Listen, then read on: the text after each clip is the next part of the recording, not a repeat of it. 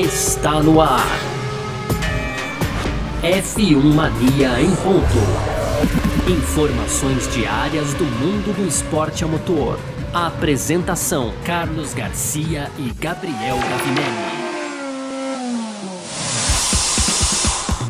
Muito bem, então, valeu demais pela sua presença, valeu você ligado com a gente por aqui no ar. Mais uma edição do nosso podcast F1 Mania em ponto, de segunda a sexta, para você aqui, sempre com um resumo é, das informações que estão rolando aí, das novidades que estão rolando no mundo do esporte a motor, tá bom? Conteúdo do site f1mania.net, tá bom? Entra lá para você ficar sabendo tudo que tá rolando no universo do automobilismo. Aproveita, é, pode seguir nas redes sociais também, Twitter, Facebook, Instagram, sempre procurando por site F1 Mania. É, você pode fazer sua inscrição no nosso canal do YouTube e ativar suas notificações aqui também no seu agregador de podcast aí para saber quando saem os produtos da casa, tá bom? O Em Ponto, que é o nosso podcast, também o Full Guys e o Mundo Afora, tá certo?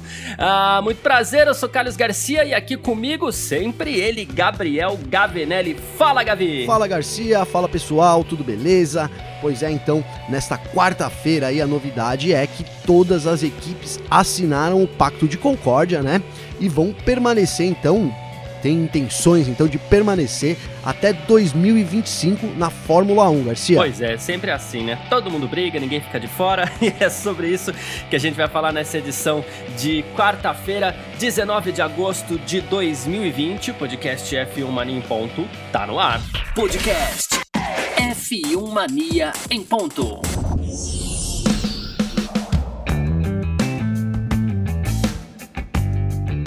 E como a gente falou aqui, né? É sempre assim quando a gente fala de Pacto da Concórdia. Todo mundo briga, todo mundo arrasta a corda pro seu lado, mas ninguém fica de fora, né? A Fórmula 1 anunciou oficialmente que todas as equipes assinaram Pacto da Concórdia e ficam na Fórmula 1 até 2025, né? Esse trem das equipes aí foi puxado por Williams, Ferrari e McLaren. Ah, dá para se dizer até que talvez sejam as mais tradicionais da Fórmula 1. Aí a gente teve a polêmica com a Mercedes, que não sabia se assinava ou não. Depois a Racing Point também não sabia se assinava ou não. Aí o resto veio na esteira de toda essa polêmica aí, mas no fim das contas, é, todas vão ficar até 2025, né? A ideia é a seguinte: elas se reuniram, é, definiram uma, uma distribuição mais justa de prêmios para que tenhamos um pouco mais de igualdade no esporte. E também regras que teoricamente tornarão a Fórmula 1 mais justa. E justiça na Fórmula 1, equilíbrio na Fórmula 1 é uma coisa que muito nos agrada, né? Inclusive os representantes da Fórmula 1 e da FIA estão falando não, teremos campeonatos melhores pela frente, corridas melhores, isso é tudo que a gente quer sempre, a gente que ama a Fórmula 1, mas a parte importante desse negócio é que além de tudo não vamos perder nenhuma equipe, não é, Gabriel? Pois é, Ainda bem, né, que eles conseguiram assinar. Ficou meio embaçado ali no começo se houveria assinatura, principalmente da Mercedes, né? Que ameaçou, já não é a primeira vez que a Mercedes ameaça aí não assinar o pacto. É, mas a gente falou aqui num acordão e tal, e as coisas é, parece que desenrolaram no tapetão, viu, Garcia? A gente não sabe os termos, né? Como sempre, esses termos desses contratos aí são mantidos em sigilos, então é, a gente sabe que houve por declaração da Fórmula 1, houve alterações então na bonificação, houve essa alteração também é, em termos de competitividade, para dar mais competi competitividade ao grid, mas de fato o que realmente mudou a gente não sabe, né? E eu gostaria até de relembrar que na semana passada, quando a gente falou aqui do Pacto da Concórdia e do Wolf, aí das afirmações do Wolf é, sobre não querer assinar o pacto, então ele trouxe a possibilidade é, de que tivesse uma, uma, uma, uma, cláusula ali no contrato que permitisse então é, que as equipes revessem a sua estadia, digamos assim, na Fórmula 1 no final de 2021. E isso não ficou esclarecido hoje, Garcia. Então, todo mundo assinou e o contrato diz que é, vale até 2025, mas ficou com uma pulguinha atrás da orelha ali. Fiquei aqui, é, porque será que essa cláusula então está em vigor ainda? O Wolf falou que ela estaria. Mas no fim, depois de anunciado aí que todos assinaram, a gente não sabe se ela então consta ou não consta né, no, no, contrato. E isso implicaria então em novas discussões aí sobre o pacto no final do ano que vem, né, Garcia? É, porque o que o Wolf falava era mais ou menos isso. Ele falou assim: ah, a gente assina o Pacto da Concorde e depois de 2021 a gente vê se a gente fica mesmo na Fórmula 1 como equipe de fábrica ou se a gente vai, no fim das contas, apoiar outra equipe, é, transformar algum outro time em equipe de fábrica. A gente até chegou a cogitar na possibilidade da McLaren voltar a ser a equipe de fábrica da Mercedes e tal, mas enfim.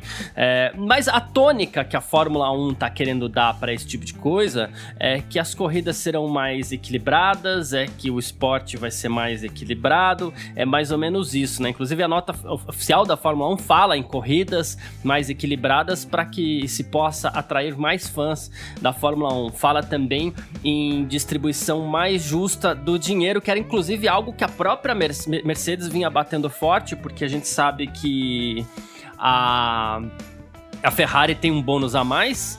A Mercedes reclamava também que a Red Bull tem duas equipes e isso favorecia a Red Bull, se bem que eles ignoram no caso que com duas equipes também são duas vezes mais gasto.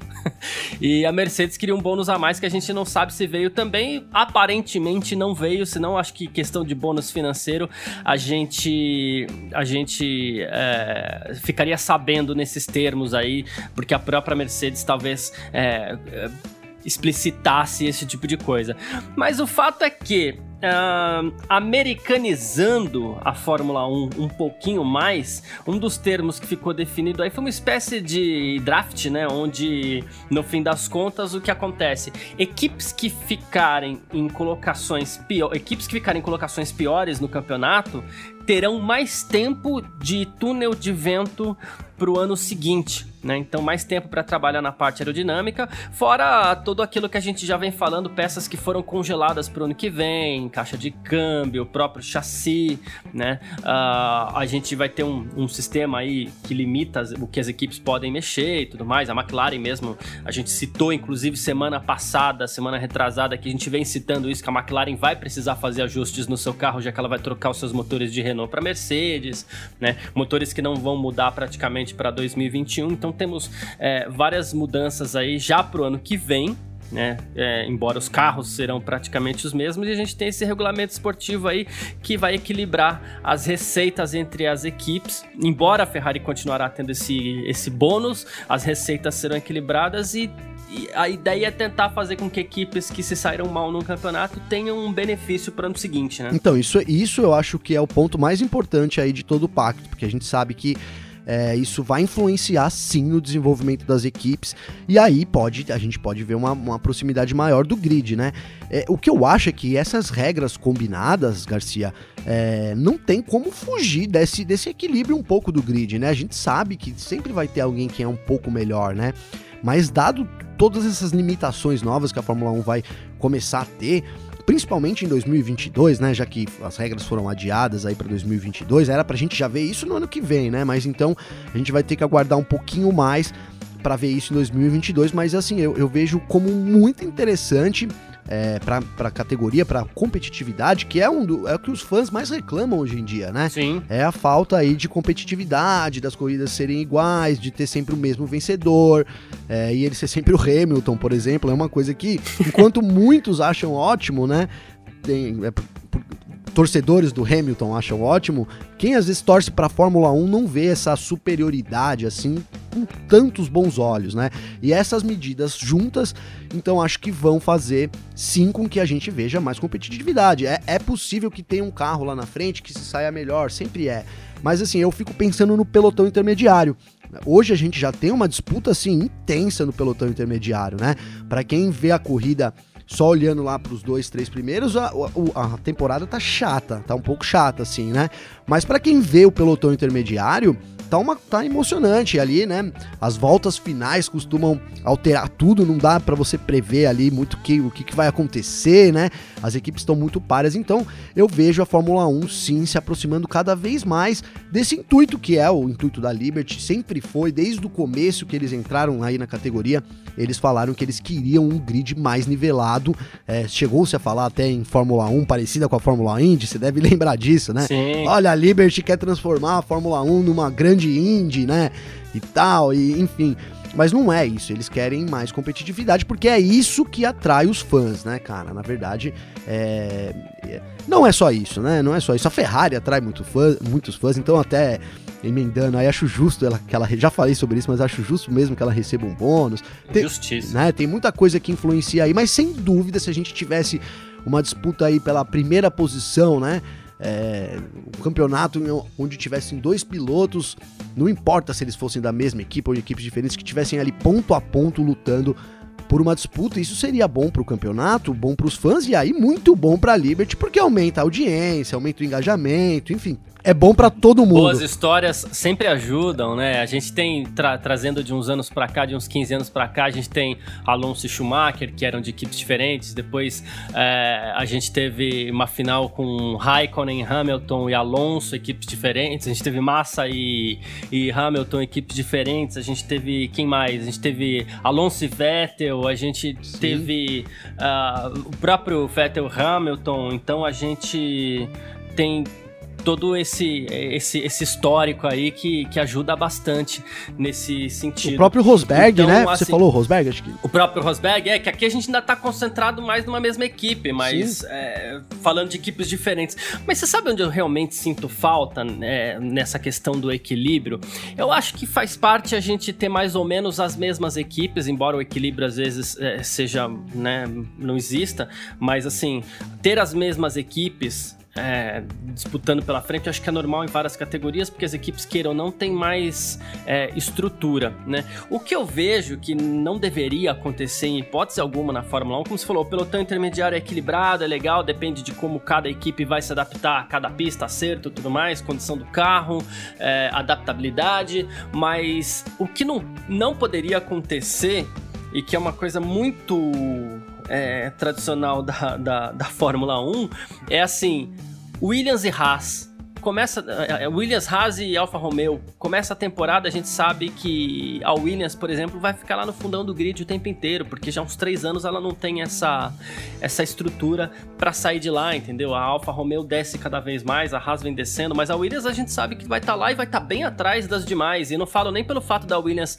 ter sido uma equipe multicampeã. A gente tem de novo, puxando o histórico da recente da Fórmula 1, a gente tem Marúcia, a gente tem Virgin, né? Que no fim das contas estão por ali, HRT, algumas equipes que a gente sabe que vão ficar lá no fundão. Isso eu acho que é ruim demais pro esporte. Sim, sem dúvida. É quando você tem uma, uma corrida que começa já com alguma coisa definida, vamos dizer assim, é muito ruim, né?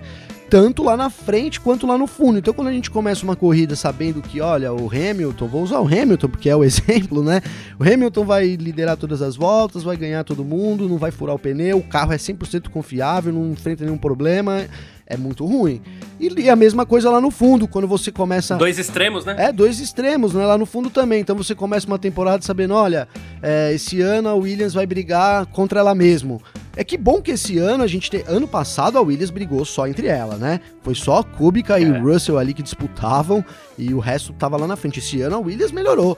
Né, a gente tem a Williams ali brigando já com Alfa e com o Haas, sim, às vezes superando a, a dupla é, de pilotos deles, porque se você considerar a, a, a, dupla da Williams é a dupla mais nova do grid, e aí você tá falando de Raikkonen na Alfa Romeo, e tá falando também de Grosjean e Magnussen, que são discutivelmente, é, dá pra gente discutir se eles são bons, mas eles são experientes, né? Sim. É, isso não dá pra discutir, né? Então, então você vê, eles estão ali, o Russell tá, principalmente o Russell tá enfrentando os caras ali, então é um começo é, positivo da Williams, né? Digamos assim. Quem sabe com essa permissão, porque você, a gente sabe que o que a Mercedes, por exemplo, esgota com todo, ela tem o limite de tudo. Então ela usa o limite de funcionários, né? O limite de dinheiro, o limite de, hoje não tem limite de dinheiro, mas vai ter, né? Então ela, ela faz o melhor que ela pode com, com tudo, né? Então se ela tem 13, é, 30 mil horas de túnel de vento, ela usa 30 mil horas de túnel de vento e assim por diante, né? Agora, você, te, você começando a limitar as equipes lá na frente, ó, Mercedes, você não vai poder usar mais 30, quem vai usar 30 é a Haas, que a gente tem isso aí no site da na F1 Mania, tem lá também essa porcentagem que vai ser alterado, que inclusive começa de um jeito e muda né, para 2023 ou 2022, se eu não me 2022 não, agora ficou acho que para 2023, né? É, vai mudando, vai mudando gradativamente. 2023, né? 2024, acho que é 2025 que estabiliza aí essa ordem do túnel de vento. Isso. Então, acho que isso é longo prazo. A gente está falando aí de 2025, mas essas coisas no longo prazo é, vão sem dúvida favorecer aí para que as equipes de trás consigam competir um pouco mais é, com as equipes lá da frente. Agora, você dizer que uma equipe nova vai, vamos colocar, e você citou essas equipes aí, a Espanha entra de novo na Fórmula 1 e aí ela vai competir com a líder, é, é meio complicado de imaginar a Fórmula 1 acontecendo isso, né, Garcia? É verdade. Mas é isso.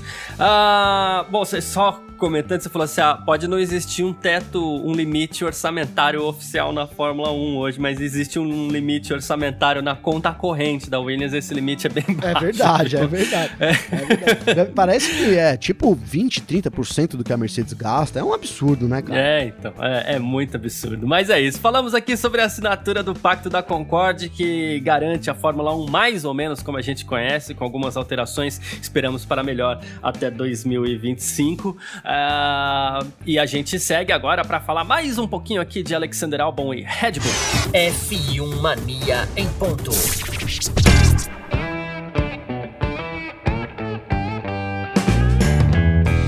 Então, meu querido Gabriel Gavinelli. Olha só, hein, rapaz. A gente vem falando aqui é, nos últimos dias, a gente vem comentando até que bastante do tailandês Alexander Albon por aqui, ele que é o segundo piloto da Red Bull.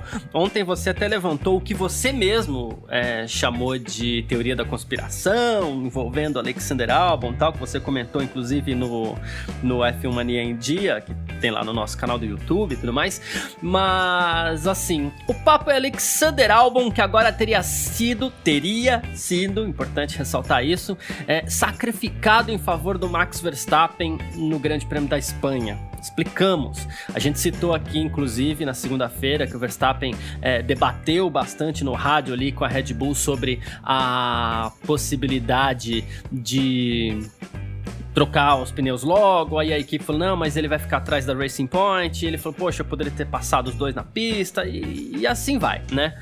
Mas a segunda razão para que eu teria tivesse havido esse debate entre Verstappen e Red Bull é que a equipe queria ver como o álbum se sairia com pneus duros. Então o álbum, até citei aqui que ele foi o primeiro a parar, colocou pneus duros e de repente a equipe usou o álbum para ver se isso funcionaria bem e se isso poderia ser colocado, usado também com o Verstappen. E isso acabou arruinando de vez a corrida do álbum, não de vez que ele terminou em oitavo, né, mas enfim, acabou preso no trânsito com pneu duro, sem chance de ganhar, recuperar posições na pista como ele costumeiramente faz. E aí, em cima disso, percebeu-se que não seria o caso pro, pro, pro, pro Verstappen. E então, assim, sacrifício de álbum em prol de Verstappen? É, é isso mesmo? mesmo. E a Red Bull, cara, o pessoal não gosta, né? Mas a Red Bull usa de todas as maneiras que ela pode o segundo piloto, né? A gente já viu ela fazendo isso mais vezes, né? Então ela sabe que ela é uma equipe, ela tem dois carros, ela paga lá o salário do Verstappen para ele ser o primeiro piloto, paga o salário do álbum para ele ser o segundo piloto. É meio óbvio isso, né? E aí ela usa o segundo piloto da forma que ela acha que é melhor. Uhum. Então ela achava ali, no, né, no, no, no caso que o Verstappen, é, no, eles, eles tinham dúvidas, então, na verdade foi isso que surgiu, né? Que, ele, que a equipe tinha dúvidas sobre, sobre o, sobre o desempenho do pneu duro, então optou por trazer o, o, o álbum antes de colocar o pneu duro nele para testar sim e, e ver se isso seria possível se repetir com o Max Verstappen lá na frente, né? Cara, você falando de, de um esporte, assim, quem é fã do álbum, ouve uma coisa dessa, é horrível, tá né? louco, é. Tá louco, né? É, quem é fã do Verstappen tira um pouco de sarro, né? Mas, é, agora, quem é fã do esporte, cara, eu acho que tem que compreender, sabe, cara? Tem que compreender, é, é, é, pedir muito da minha parte, mas assim, é possível compreender, né? Porque é, é uma equipe de, é uma equipe de individual, mas talvez seja. Porque é um que ganha lá na frente, é um nome do cara ali, que sai tudo bem que tem a equipe ali do lado, mas assim, é um, talvez um dos, equipe, um dos esportes que tenha é, mais jogo de equipe, né? Veja o, o box, tá? como funciona uma parada de box de 2 segundos e meio. Tem uns vídeos circulando aí de uma parada dupla da Mercedes com o Hamilton e com o Bottas, acho que na Inglaterra, que o Bottas vem, o Hamilton vem na frente, o Bottas atrás, e eles fazem tipo em, não dá 6 segundos, eles trocam os dois pneus dos dois é. carros. Isso não é um trabalho de equipe? Se um daqueles caras ali erram, eles perdem a corrida. Né? Não é que. Não, se, se, um daqueles caras erra no pit do Hamilton que tava na frente, os dois perdem. Os dois perdem. Né? Porque o Bottas vai perder tempo atrás Verdade. também. Verdade. Imagina dar um pau na roda do, do, do Hamilton ali, e é responsabilidade de uma pessoa. Isso acabou com a corrida dos caras, acabou com a corrida da Mercedes, tudo que eles fizeram no final de semana, e aí a gente vai colocar aí investimento e tal, e dinheiro. Então, é um puta de um esporte de equipe, né? Então eu vejo a Red Bull usando da melhor forma que ela pode. Né, ela sabe que o, o, Verstappen é quem tem chance de vencer hoje, é o que tem apresentado. Aí você pode falar, ah, mas é porque eles não dão o carro atualizado. Eu concordo, é porque o, o, o, o álbum então é o cobaia do Verstappen. Acabamos de meio que confirmar isso, mas assim, é um jogo Sim. de equipe e faz parte da Fórmula 1, cara. Para mim é isso. Tem que ser assim. Você não pode não gostar mas você precisa entender, cara, até para você poder conviver bem com isso em paz, né? É, e uma forma às vezes da gente entender esse tipo de coisa é exatamente isso, analisando sempre o desempenho dos segundos pilotos, como a gente fez ontem, inclusive com o Albon e com Bottas, e como a gente tá fazendo hoje novamente com o Albon. E muitas vezes, até para não fazer, como eu faço, inclusive, às vezes com o Bottas, que é não julgar tanto e entender que eles. É que a Mercedes parece deixar os dois um pouco mais soltos, até pela superioridade da Mercedes, mas no caso de uma equipe como a Red Bull também, às vezes, assim, é, não dá para Não existe uma superioridade da Red Bull, então você precisa é, concentrar em um piloto. A gente lembra quando a Red Bull era superior, por exemplo, a gente teve muitas batalhas ali entre o Vettel e o, e o Weber, enquanto outras equipes acabavam de alguma forma é, privilegiando um de seus pilotos por falta de estrutura. É assim que funcionam as coisas. É perfeito, mesmo. você lembrou muito bem aí na Red Bull, a gente via batalhas e quebras e foi assim, o Vettel e o Weber, nossa, era, o bicho pegava ali entre os dois, hein, Garcia? É. E a Red Bull sempre permitia. É. Então hoje a Red Bull não tem essa margem. Você colocou isso muito bem aí. Não tem essa margem para poder permitir erros ou, olha, vamos tentar isso, quem sabe não, não dá. Então eles estão jogando com todas as armas que eles têm. Eu acho que é isso. O esporte também faz parte disso aí. Exato. Aí no comentário, só fazendo uma extensão de ontem aqui, já que a gente falou sobre os dois segundos pilotos, também tá acontecendo uma coisa curiosa na Mercedes com o Bottas. O Bottas andou reclamando, reclamando que a mudança na cor do macacão, ele estava acostumado a correr com macacão branco e agora ele, até pelo apoio da Mercedes ao Black Lives Matter, é, eles correm com macacões pretos esse ano e ele tem reclamado que esse macacão esquenta muito.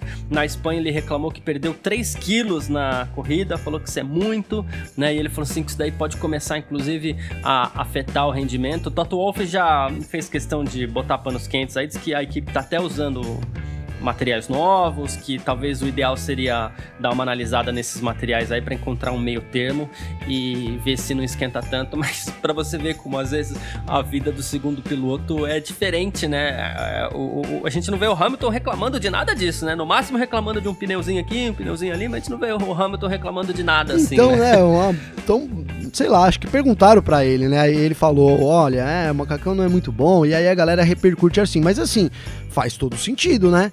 Faz todo sentido. Sai com uma camiseta preta no sol e sai com uma camiseta branca. É diferente. É diferente. Tem um, se você tem um carro preto e você entra num carro branco, você vê a diferença. Aí você vai dizer que isso não influencia? Influencia sim. Inclusive eu vi umas entrevistas aí é, de especialistas da Fórmula 1 falando que o carro preto da Mercedes pode também influenciar nisso, Garcia. Pode sim. Esquenta mais, chama mais calor. É, não, é uma, aí não é uma questão de opinião, é uma questão de física, né? É uma questão de física. É, é. Então, é, meio que deu uma minimizada ali o, o, o, o Wolf, mas eu acho que eles, nesse caso, eles deveriam ouvir aí o segundo piloto, viu? Porque pode ser, ele pode ter razão, cara. É, é desconfortável você correr aí é, com, com macacão todo preto. Eu também, eu tenho algumas roupas aqui que eu corro aí de kart de vez em quando e nenhuma é preta. Eu sempre penso nisso na hora de comprar, viu, Garcia? Ah, meus dois últimos carros são, foram pretos e eu garanto, faz diferença. Aí, tá vendo? Faz diferença, sim. Eu acho que faz diferença. Pode suar um pouco de mimimi agora, assim, igual você disse, é, ninguém reclama, o Hamilton lá não reclama, é verdade.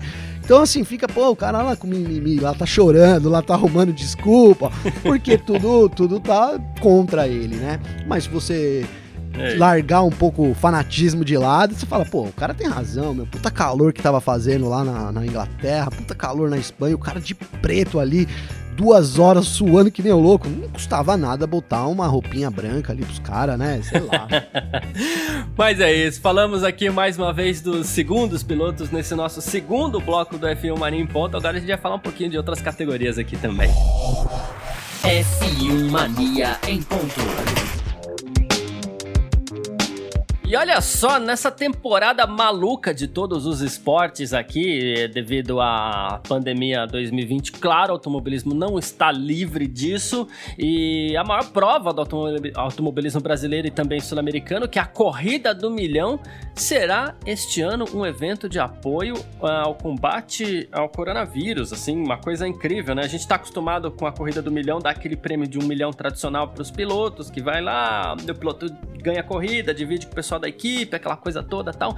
Mas esse ano o vencedor da prova não fica com um milhão. Esse, essa verba será destinada a entidades assistenciais que lutem contra o avanço da pandemia aqui no Brasil. Então, na forma de doação de insumos e tudo mais, produtos, né? A corrida, inclusive, teve seu nome alterado para Corrida do Milhão Solidário. Será mostrada ao vivo pela TV Globo a partir das 10 da manhã em Interlagos, nesse domingo agora. É, assim, teremos prova sábado, teremos prova domingo, então, né, com esse um milhão de prêmio aí que será destinado a, a, a questões solidárias de combate à pandemia da Covid-19 muito legal essa ideia da Stock Não, Car, muito né? legal. É fantástico, né? A corrida do milhão sempre, sempre é, poxa, é o que você disse, é um, o maior evento aí da América Latina. É sensacional aí, os pilotos disputam mesmo esse milhão, costumam dividir entre toda a equipe, né, cara? Então, assim, é uma festa mesmo para quem ganha esse ano, então eles vão usar é, para ajudar as outras pessoas. É um fantástico a atitude da Stock Car, né? E a gente chega então nesse final de semana, o Garcia, com duas corridas, né? Você disse aí. Então no sábado, na verdade, no dia 22, a primeira, a primeira corrida, que é a segunda etapa da Stock, então, né? Acontece às 11 horas da manhã. E, a, e no domingo, então, no dia 23, sim, que aí vale o milhão, né? É uma, uma corrida igual, mas ela é, é, a corrida do milhão, então, que começa um pouco mais cedo, começa aí 10 e 15 da manhã. Vai ser muito interessante. A Stock Car que está tentando aí de qualquer jeito, é, eles, vão, eles vão cumprir as 12 etapas, eles já falaram isso.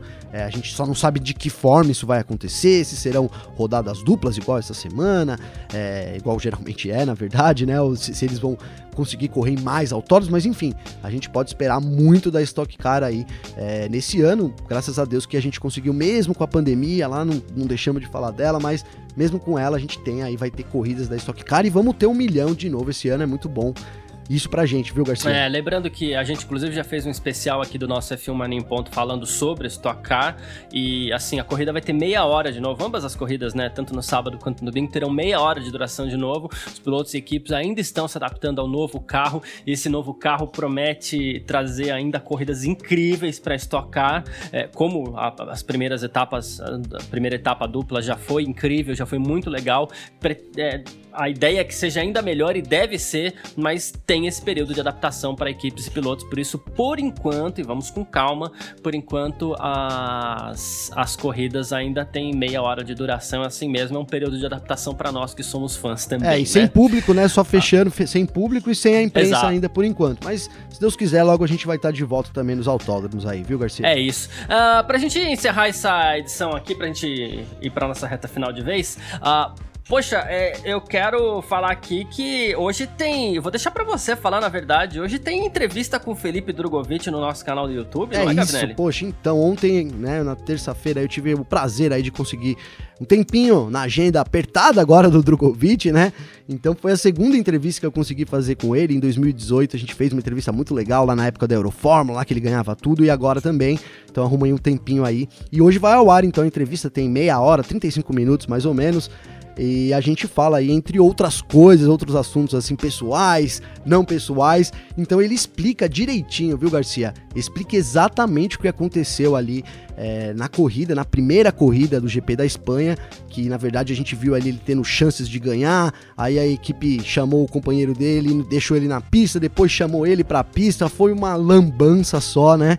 mas ele explicou pra gente, deu para entender bem, entre outros assuntos muito interessantes, viu, Garcia? Pois é, vamos fazer o seguinte, vamos ver um trechinho dessa entrevista aqui, que é exatamente o Drogovic explicando o que foi que aconteceu nesse Grande Prêmio da Espanha, na prova do sábado, quando ele poderia ter vencido, mas o pódio era praticamente certo que ele conseguiria. Vamos ouvir. O que aconteceu foi, eu larguei de quinto, não, de quarto, desculpa, na estratégia, digamos, a comum, né, com, largando com os pneus macios e depois indo para os duros. E o Matsushita, meu companheiro de equipe, ele largou bem de trás do grid, acho que 18 ele não, não se classificou bem. É, mas com a estratégia oposta, com largando de duro e depois indo para o macio. E ele largou muito bem, veio passando várias pessoas, acho que ele devia estar em décimo, alguma coisa assim, ou décimo segundo. E, e daí eu parei para fazer meu pit stop, saí em terceiro do pit stop, eu pulei uma pessoa no, no fiz o é, overcut, né, que chama, saí na frente do Zul e com isso todo mundo que tá na estratégia oposta te passa, né, você, eles continuam na frente, por isso que a gente cai lá para trás e eles continuam na frente. Só que como eles são com os pneus muito mais velhos, você vem buscando e, e até chega a passar eles novamente. E na volta, realmente, que eu, eu passei o Schwartzman, fui para segundo, e uma volta depois eu cheguei no Matsushita, e era na volta que eles já tinham programado ele para ir pro box. E daí deu o safety car. Exatamente ali, eu tava colado nele. Mas colado, colado, colado. Eu tava esperando só para a próxima reta para passar. E nessa, nesse regulamento, você, quando dá o safety car, você tem, indo, você tem que respeitar o tempo do virtual safety car, que é um delta que você tem no volante para você não andar mais rápido. Então, se você entrar já na, na primeira volta, você praticamente para, troca pneu e, e não perde quase nada de tempo. E se você esperar uma volta, o pessoal pode reagrupar como eles já estavam programados ali para fazer o pit stop pro, pro Nobu, ele, pro Matsushita, eles pararam ele e disseram para mim que para não parar. E daí eu continuei. É, a hora que eu vi, eu tava em primeiro de novo. Falei, putz, todo mundo parou. Agora eu tô de pneu velho acabado aqui na frente. E ele, ah, não, agora você para. Daí eu parei e saí em nono. E ele saiu em quarto. Então, é, não foi legal a decisão. É, até porque tudo bem, ele estava na frente, ele tinha é, tem esse critério quem está na frente na pista ter o, o, a preferência no pit stop, mas eu estava a corrida inteira brigando pela vitória e ele no caso não estava fazendo nada.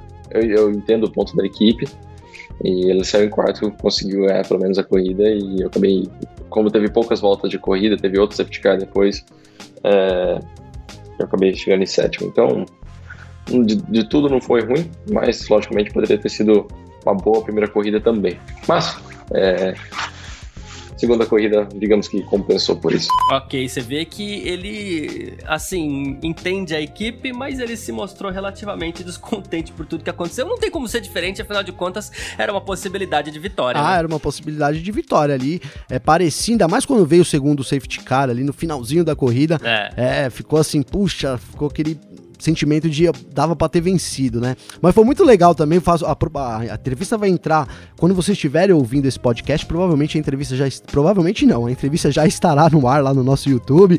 e, é, e, é, legal que eu consegui perguntar para ele ali, o Garcia, teve um rumor, ele correu aí, para quem não sabe, durante a, a quarentena, então os pilotos todos aí participaram de várias corridas virtuais, né?